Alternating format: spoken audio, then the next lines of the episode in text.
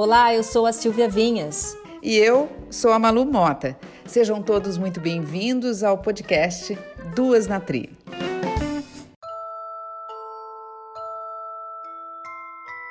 Antes da pandemia, 15% tinha o transtorno. Hoje, nós vislumbramos que mais de 40% da população brasileira está com insônia. E aí, aumenta a ansiedade, aumenta a depressão. Quando nós dormimos, nós desinflamamos o cérebro. Quem não dorme, inflama o cérebro. E o que, que é o cérebro de uma pessoa que tem depressão? É um cérebro inflamado. Tem que dormir logo, porque não vai dar tempo. É muita coisa, é muita regeneração. É, é muito importante né, esse momento do sono para o nosso organismo. Acordou, tem que começar a preparar o sono. E hoje nós vamos falar sobre um problema que afeta 65% da população brasileira: a dificuldade na hora de dormir. Silvia, você dorme bem? Olha, ultimamente tenho dormido bem, sim. E, inclusive, né, nós estamos no meio de uma pandemia, eu pensei que eu fosse sofrer mais. Mas eu acho que esse é um assunto, com certeza, que muita gente vai se interessar hoje, Malu, porque, olha, essa baixa qualidade do sono ela foi tema de uma pesquisa do IBOP encomendada por uma biofarmacêutica e revelou que apenas 7% dos entrevistados com problemas para dormir procuram ajuda médica. E o principal distúrbio apontado foi a insônia. É, dormir é essencial, né, Silvia? E para falar é, sobre esses problemas que a falta de sono pode causar, o Duas Natri recebe o César Fialho, ele que é professor e psicólogo especializado em neuropsicologia e também a psicologia do sono. Ele também é professor de pós-graduação na Unip, a Universidade Paulista. César Fialho, seja muito bem-vindo. Muito obrigada pela sua presença aqui no Duas Natri. Eu que agradeço imensamente, porque é uma temática muito importante, de maneira especial, como a Silvia falou, por conta da pandemia teve realmente um, um aumento exponencial da quantidade de pessoas que estão sofrendo dos males da insônia. Então agradeço imensamente o convite. Queria saber, primeiro, se insônia é uma doença e segundo, como eu sei se meu problema para dormir é considerado insônia? Quais são os sintomas para a gente avaliar isso? Excelente pergunta. Primeiro, o, existe o transtorno da insônia e existem as dificuldades que as pessoas têm por dormir. Então, só para entendermos um pouquinho, quando falamos na doença insônia, estamos falando num transtorno que, inclusive, pelo CID-10 é o CID-G47 ou o F51, é um transtorno, é uma doença. E ele acontece quando a pessoa tem uma insatisfação com a qualidade e com a quantidade do sono a despeito de oportunidade para dormir. Então ela tem oportunidade, mas ela não está satisfeita nem com a quantidade nem com a qualidade. E quando nós falamos então uh, em sintomas, os sintomas são diversos. Primeiro, o sono é fundamental porque é durante o sono que o nosso organismo ele faz uma espécie de reset é, voltando então à, à condição do início do dia. E geralmente quem tem insônia, é, essas pessoas sentem tanto a sua mente quanto o seu corpo extremamente inquietos durante a noite e aí ela tem dificuldade para pegar no sono, acaba despertando com frequência enquanto estão dormindo ou mesmo durante o dia apresenta uma série de consequências ligadas à falta de concentração, foco, memória e assim por diante. Então, insônia é uma doença sim. Agora, quais são as principais causas da insônia? Se for tela, se for tela, eu já vou começar a questionar como é que a gente faz nesses dias. Bom, primeiro, quando nós estamos falando então nas causas, é importante saber que insônia é multifatorial. Existe um modelo muito conhecido na psicologia e na medicina do sono, que é de um autor chamado Spielman. Spielman é um teórico que ele explica as origens da insônia que são determinadas por algumas condições. Então ele chama de três P's. O primeiro P são os fatores predisponentes. Questão de genética ou mesmo uma alteração congênita. O segundo P são os fatores precipitantes, são fatores desencadeadores, geralmente ligado aos aspectos psicossociais, problemas, dificuldades, separação, pandemia, e tem os perpetuantes, que tem ligação sempre com aquilo que vai fazer com que os comportamentos do insônia permaneça.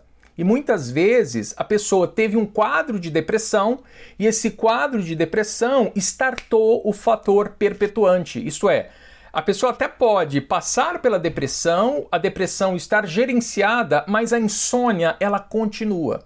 Então a base dos fatores são os três P's. Vamos lembrar sempre, né? Os predisponentes, os, os precipitantes e os perpetuantes. Então é, é, são os fatores principais. Agora é, eu acho muito importante deixarmos claro o seguinte: quando nós falamos em insônia, cada pessoa tem o seu modelo de insônia. Tem pessoas que têm um modelo de insônia que é ligado aos pensamentos, às cognições.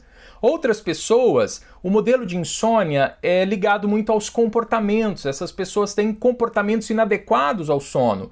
E outras ainda, a insônia ela acaba se perpetuando por conta das sensações e sintomas que a pessoa tem durante a noite. Imagine que a pessoa tem muitas dores e estas dores à noite vai fazer com que essa pessoa fique sem dormir. E a pessoa fica brigando com a cama para poder adormecer e fritando como um bife, eu costumo dizer. E essa postura dela vai fazer com que o cérebro crie um emparelhamento de cama igual à frustração de não dormir. E aí, pelo simples fato da pessoa se deitar na cama, o cérebro já starta um gatilho. Qual é o gatilho? O gatilho da insônia. Então, o que é importante saber? Existe, para cada pessoa, existe um modelo de insônia específico, mas todos estes modelos, eles estão envolvidos nos pensamentos, cognições, crenças disfuncionais, nos comportamentos inadequados e nas sensações e sentimentos também. Mas da forma como você explicou, me parece o seguinte, que a insônia, né? Você falou que a insônia é uma doença. Sim, é um transtorno. Mas é um transtorno. É, parece que esses três fatores que você colocou são três fatores que nós causamos. Então a gente causa doença toda noite? O primeiro não. O primeiro é predisponente. Isto é, é ligado à genética ou mesmo algumas outras condições que são congênitas. Por exemplo, se papai ou mamãe teve insônia, você tem duas ou três vezes mais chance de ter insônia. Então existe um, um fator genético. E também existem alguns traços de personalidade que, sim, faz com que o indivíduo se torne uh, mais fragilizado do ponto de vista de um sono de qualidade. Por exemplo, se esta pessoa tem um hiperalerta, sabe, a pessoa o tempo todo é aquela pessoa super atenta em tudo, é, hoje no mundo organizacional isso é ótimo, mas do ponto de vista de traço de personalidade, é uma pessoa que tem o hiperalerta dela muito intenso. É uma pessoa que vai produzir mais adrenalina e mais cortisol. Consequentemente, é uma pessoa que vai ter maior dificuldade para relaxar. Então, alguns traços de personalidade eles podem influenciar sim no uh, desenvolvimento da insônia. Quais são as consequências, uh, César, que traz a falta de sono? Bom, nós temos muitas pessoas, e aqui realmente são muitas pessoas, que elas apresentam é, diminuição na memória, diminuição na atenção, problemas cardíacos, problemas de pressão arterial, problemas na libido, dificuldade para manter uma boa libido, o peso corporal também, essa pessoa tem dificuldade para manter o peso corporal, sem contar rebaixamento do sistema imunológico, é, aparência, a pele da pessoa perde o, o, brilho justamente por conta disso, o humor fica comprometido, aumenta acidente de trânsito, aumenta acidente de trabalho, inclusive tem diversas pesquisas científicas que fundamentam isto. Sem contar ainda dificuldade de aprendizado, dificuldade na tomada de decisão, dificuldade no raciocínio lógico, dificuldade na criatividade e ainda pode startar alguma doença que, por exemplo, a pessoa tem é, é, no seu gene, isto é, ela herdou uma possibilidade para desenvolver uma doença. Vou, vou dar um exemplo: o Alzheimer. Então, geneticamente, essa pessoa desenvolveria Alzheimer perto dos 70 anos. Por conta dela não dormir adequadamente, por conta dela ter insônia, isso pode startar aos 40 ou aos 50 anos. Então é como se houvesse uma antecipação da, da, da expressão genética, isso acontece muito. E um dos fatores extremamente preocupantes é justamente as questões cardíacas e também é, ligado à própria pressão arterial sistêmica, sem contar diabetes tipo 2. Quando a pessoa não dorme, ela produz pouca melatonina. E se ela produz pouca melatonina, existe uma outra química que é produzida em grande quantidade, que é a grelina. A grelina é o hormônio da fome. Sabe aquele dia que você está com uma fome imensa? Você tem muita grelina. E aí quando você come e fica satisfeito, o, seu, o nosso tecido adiposo ele produz leptina. Leptina é quando temos aquela sensação de saciedade, grelina é da fome. E quanto é, menos você dorme, mais grelina você tem, mais fome você tem. Então acaba mexendo com diabetes, por exemplo, com obesidade, com problemas cardíacos. Então é realmente um problema muito sério.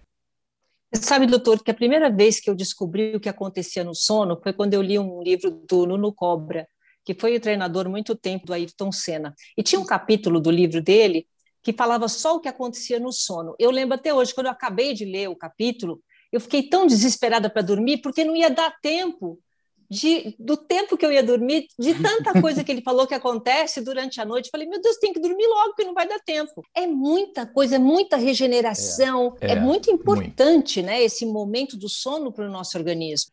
É, eu vou destacar um, um que eu acho que talvez seja o, o mais especial de todos eles. Quando nós dormimos de forma adequada, acontece um fenômeno no nosso cérebro. Inclusive, isso dá para ser mapeado por equipamentos de imagem. Então a pessoa vai lá e ela dorme, passa a noite e conseguimos mapear isto.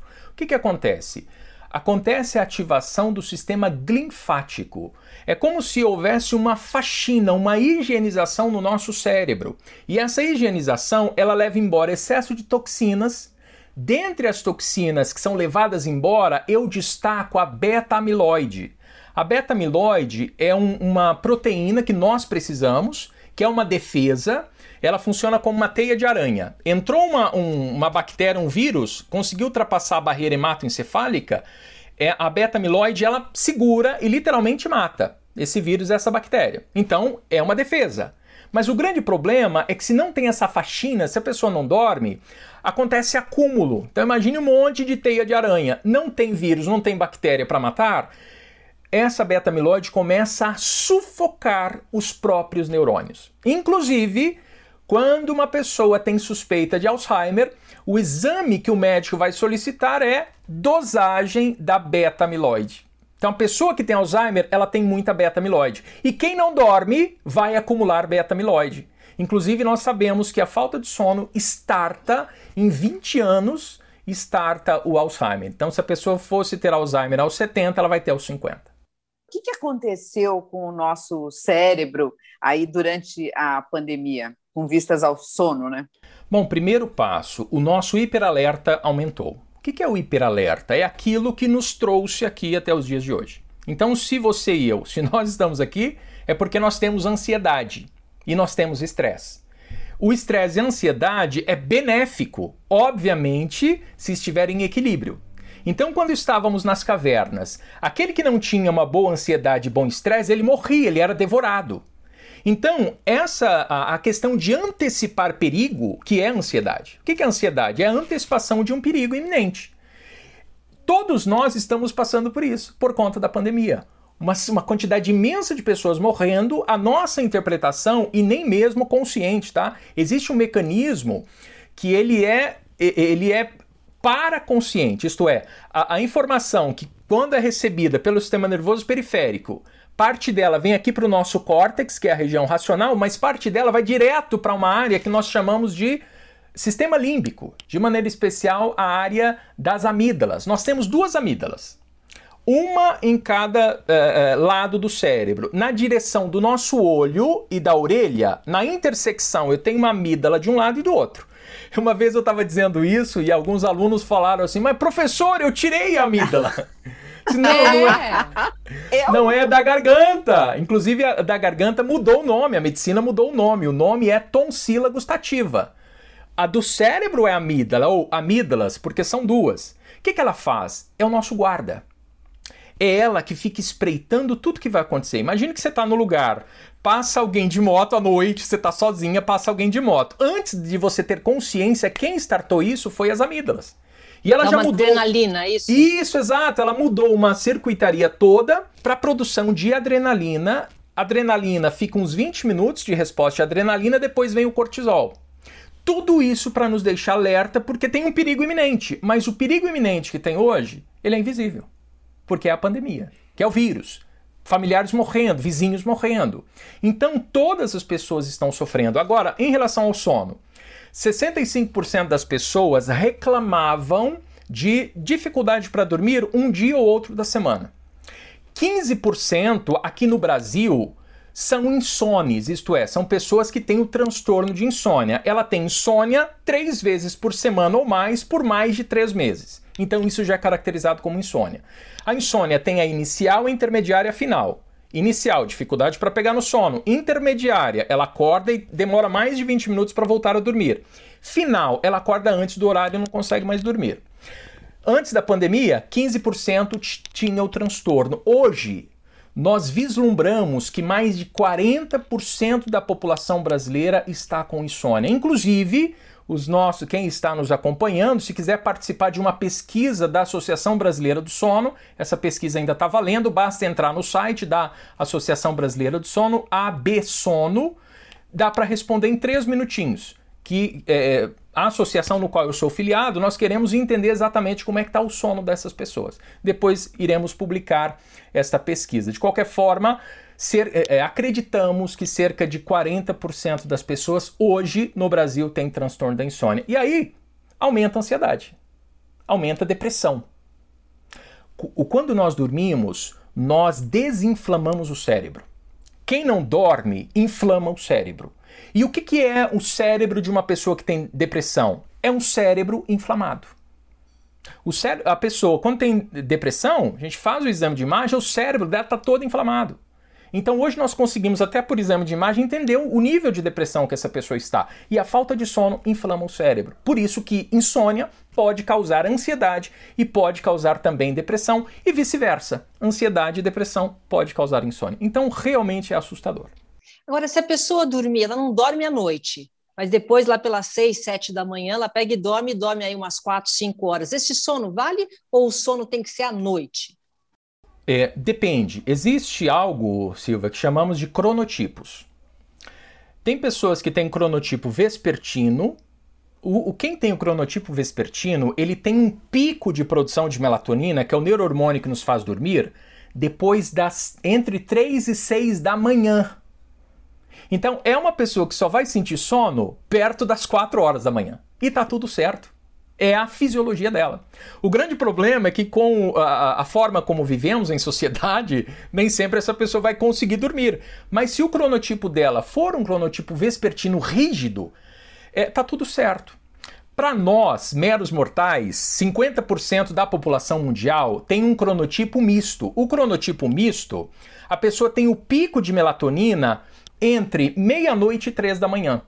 Então é uma pessoa que, se ela for dormir 8 horas da manhã, o sono não vai ser um sono restaurador. Então não vai adiantar muito, não. Agora, quais são os principais tratamentos que a pessoa pode fazer para tentar conter isso, né? Porque eu conheço muita gente, o César, que diz assim: ah, eu tomo um remedinho ali. Eu, por exemplo, vou confessar aqui, eu tomo um chá de erva cidreira e, ah, e consigo dormir bem sabe? Então, eu não, não sei assim, eu fico preocupada com o tipo de tratamento, o que, que deve ser feito, quando que ele deve recorrer a um especialista, quando ele deve se preocupar com isso. Tudo isso me assusta muito falar desse assunto, viu, César? É, o principal é a quantidade de horas que essa pessoa está dormindo. É, primeiro, no mínimo seis horas. Menos de seis horas é entendido pela Associação Americana do Sono como privação de sono. Nós temos aqueles dormidores curtos que dormem entre 5 e meia e 6 horas e para eles está tudo certo. Então, tá, tá bem, entre 5 horas e meia, 6 o mínimo. Agora, tem pessoas que para funcionar bem tem que dormir 7, 8, 9 horas. 9 são os dormidores longos. Agora, quando realmente a pessoa precisa de ajuda? Primeiro, se ela não está conseguindo dormir é, nem 6 horas, se ela está tendo uh, consequências durante o dia. Que consequências são essas? Aquelas que citamos: dificuldade de concentração, de foco. Ela acorda cansada, ela percebe que o sono não foi restaurador, ela tem um mau humor muito grande, ela está com problema estomacal, ela está com o sistema imunológico rebaixado.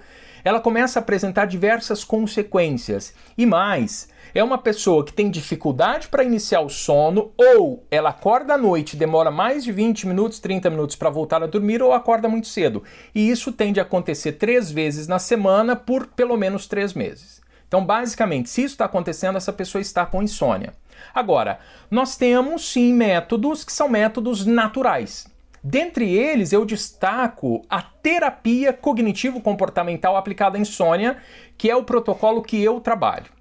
Inclusive, esse protocolo, pasmem, é a primeira escolha de intervenção utilizada no tratamento de insônia crônica a nível mundial, tanto no Brasil quanto fora. Inclusive, Estados Unidos e Europa, antes de qualquer tipo de intervenção medicamentosa, é TCCI. É a terapia cognitivo-comportamental aplicada à insônia. É o método padrão ouro. É um método reconhecido no mundo inteiro. O que é a TCCI?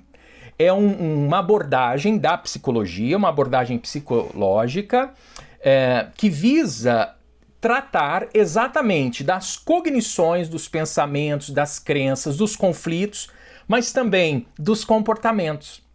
Porque muitas pessoas têm comportamentos que são inadequados a um sono de qualidade.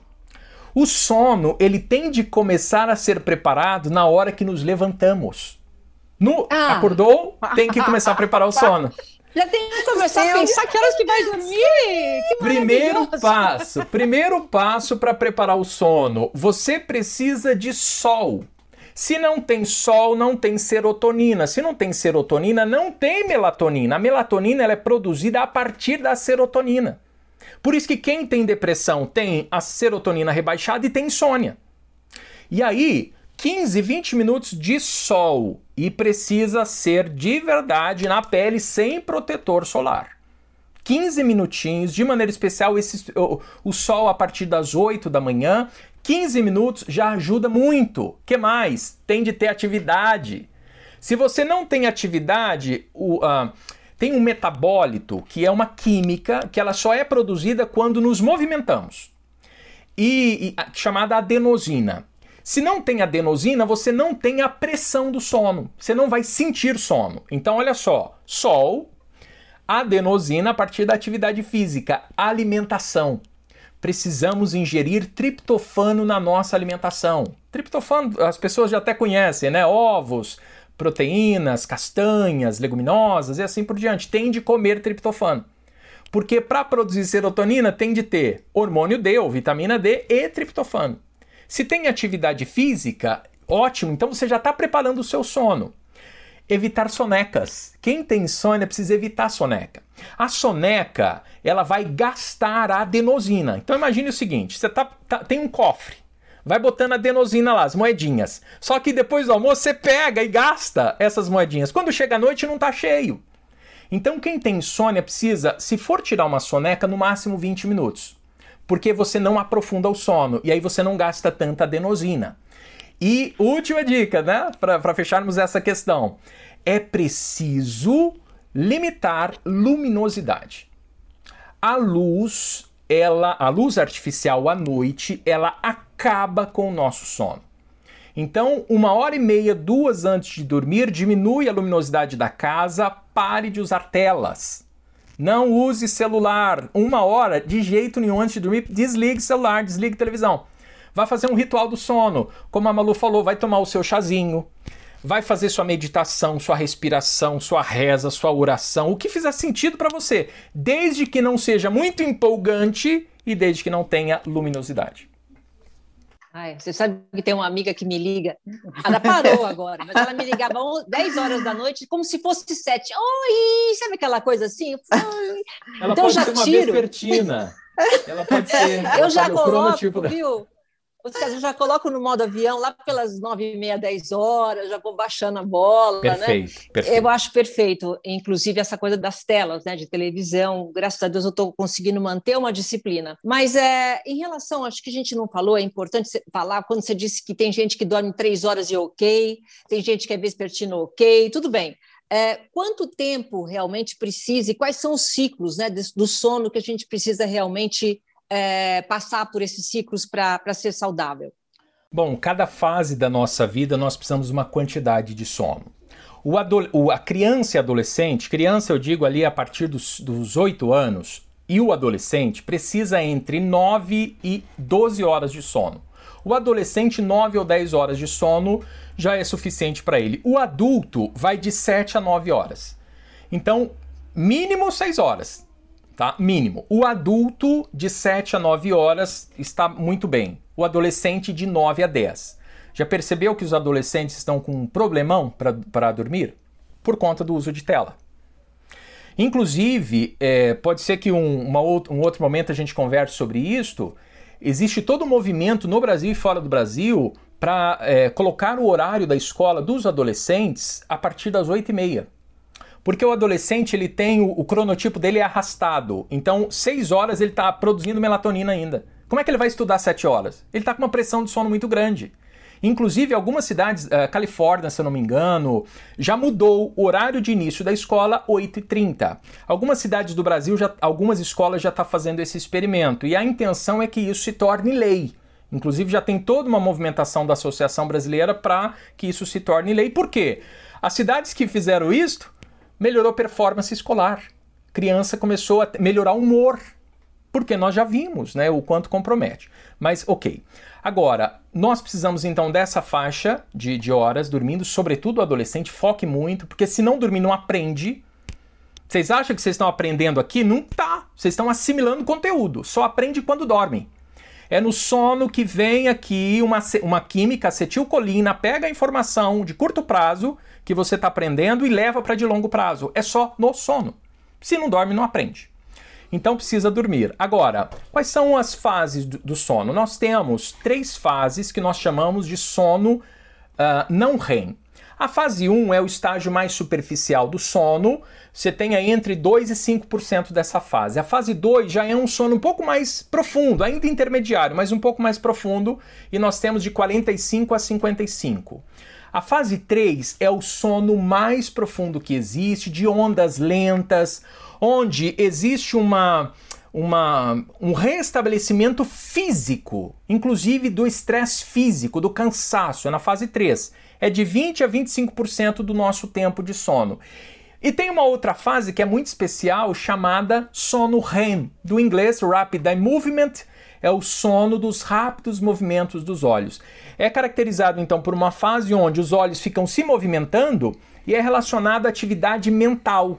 É, é nesse momento que você está aprendendo, é nesse momento que você está cristalizando memória, é nesse momento que é liberada a testosterona. Homens, se não tem o sono REM, não tem testosterona adequada. Então é no sono REM. E o sono REM, ele é curioso. Por quê? Porque se for fazer um exame de imagem, parece que a pessoa está acordada, dado a movimentação cerebral. É como se a pessoa tivesse acordada. Por isso que é chamado de sono paradoxo. Porque a pessoa tá. Os músculos estão inertes e o cérebro está em movimento. Tanto que se a pessoa acordar nessa fase do sono, não sei se já aconteceu, Malu ou Silvia com vocês, que se a pessoa acordar nesse momento, ela, ela tem a impressão que, tá, que, que alguém está sufocando. Ela, ela não consegue se movimentar. Não sei se, se isso já aconteceu com vocês. Tá? É, Ai, isso, tomara, ainda é, não. Isso, isso é bem frequente. É, depois o pessoal pode colocar. A pessoa. Por que, que isso acontece? Porque o cérebro acordou e os músculos não. Ela não consegue ter movimentação muscular. Final, é preciso passar por todas as fases do sono. Se não passar pelas fases, você não tem um sono restaurador. Se o sono uh, não REM restabelece o corpo, o sono REM restabelece as cognições, o pensamento, a memória e as emoções. O que as pessoas que estão nos assistindo, o que, que elas devem se preocupar? Numa frase, César. Frase rápida. Precisa é, tomar sol, precisa dormir e acordar em horários regulares, vai dormir e vai acordar no horário regular, para que o relógio biológico entenda e consiga sincronizar. E além disso, tem que fazer uma alimentação leve antes de dormir e dormir no escuro total. Se tiver medo, compre aqui uma máscara. E resolvi. tá bom. obrigada, super obrigada, doutor Sérgio. Imagina, imagina, eu que agradeço. E o podcast Duas na Tri fica por aqui. Não deixe de comentar o que você achou da nossa conversa de hoje e o que você gostaria de ouvir no próximo episódio. Para fazer isso, basta entrar na página do Facebook Colégio Objetivo Oficial. Isso mesmo, Malu. Vamos ficar de olho em tudo. Obrigada pela sua companhia e até a próxima.